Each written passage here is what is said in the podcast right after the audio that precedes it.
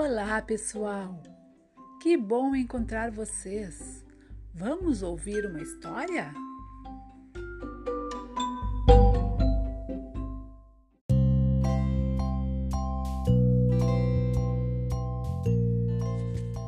E agora ouviremos a história As Coisas que a Gente Fala, escrita pela Ruth Rocha e ilustrada pela Mariana Massarani. As coisas que a gente fala saem da boca da gente e vão voando, voando, correndo sempre para frente, entrando pelos ouvidos de quem estiver presente.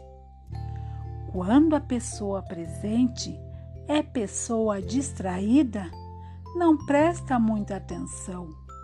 Então as palavras entram e saem pelo outro lado, sem fazer complicação. Mas às vezes as palavras vão entrando nas cabeças, vão dando voltas e voltas, fazendo reviravoltas e vão dando piruetas. Quando saem pela boca, saem todas enfeitadas, engraçadas, diferentes, com palavras penduradas. Mas depende das pessoas que repetem as palavras. Algumas enfeitam pouco, algumas enfeitam muito. Algumas enfeitam tanto que as palavras, que engraçado, nem parecem as palavras que entraram pelo outro lado. E depois que elas se espalham, por mais que a gente procure, por mais que a gente recolha, sempre fica uma palavra voando como uma folha, caindo pelos quintais, pousando pelos telhados, entrando pelas janelas, pendurada nos beirais. Por isso, quando falamos, temos de tomar cuidado, que as coisas que a gente fala vão voando, vão voando e ficam por todo o lado e até mesmo modificam o que era o nosso recado. Eu vou contar para vocês o que foi que aconteceu no dia em que a Gabriela quebrou o vaso da mãe dela e acusou o filisteu. Nesse dia, por acaso, a dona Felicidade encontrou seu lindo vaso, reduzido à quantidade. Quantidade de caquinhos e pedaços, de grande variedade. Quem foi que quebrou meu vaso? Meu vaso de ouro e laque, que eu conquistei no concurso, no concurso de crochê. Quem foi que quebrou seu vaso? A Gabriela respondeu. Quem quebrou seu vaso foi o vizinho Filisteu. Pronto, lá vão as palavras. Vão voando, vão voando, entrando pelos ouvidos de quem estiver pensando. Então entraram pelo ouvido de Dona Felicidade. Ô oh, filisteu, que bandido! Que irresponsabilidade! As palavras continuam a voar pela cidade. Vão entrando nos ouvidos de gente de toda a idade.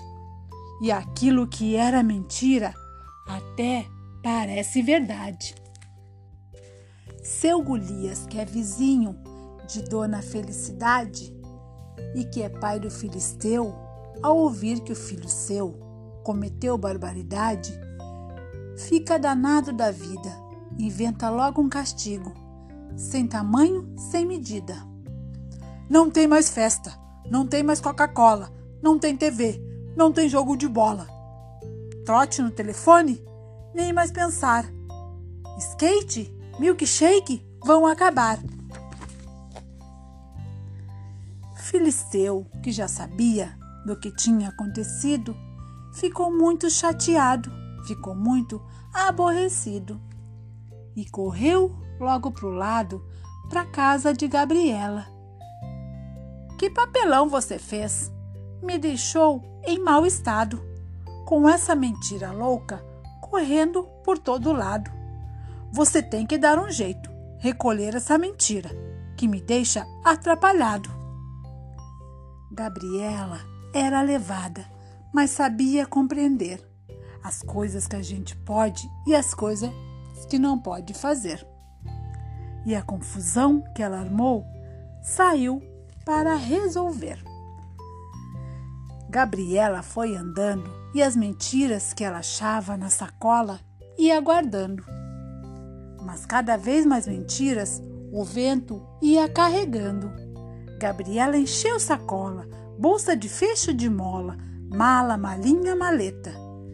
E quanto mais ia enchendo, mais mentiras ia vendo, voando, entrando nas casas, como se tivessem asas, como se fosse, que coisa, um milhão de borboletas.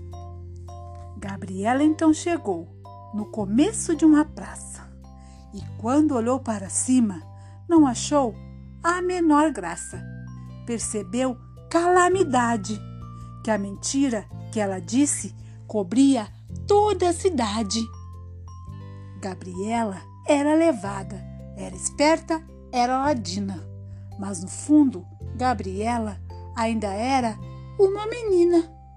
Quando viu atrapalhada que ela conseguiu fazer, foi ficando apavorada. Sentou-se numa calçada, botou a boca no mundo num desespero profundo. Todo mundo em volta dela perguntando o que é que havia. Por que chora, Gabriela? Por que toda essa agonia? Gabriela olhou para o céu e renovou a aflição e gritou com toda a força que tinha no seu pulmão: Foi mentira, foi mentira! Com as palavras da menina, uma nuvem se formou. Lá no alto, muito escura, que logo se desmanchou, caiu em forma de chuva e as mentiras lavou.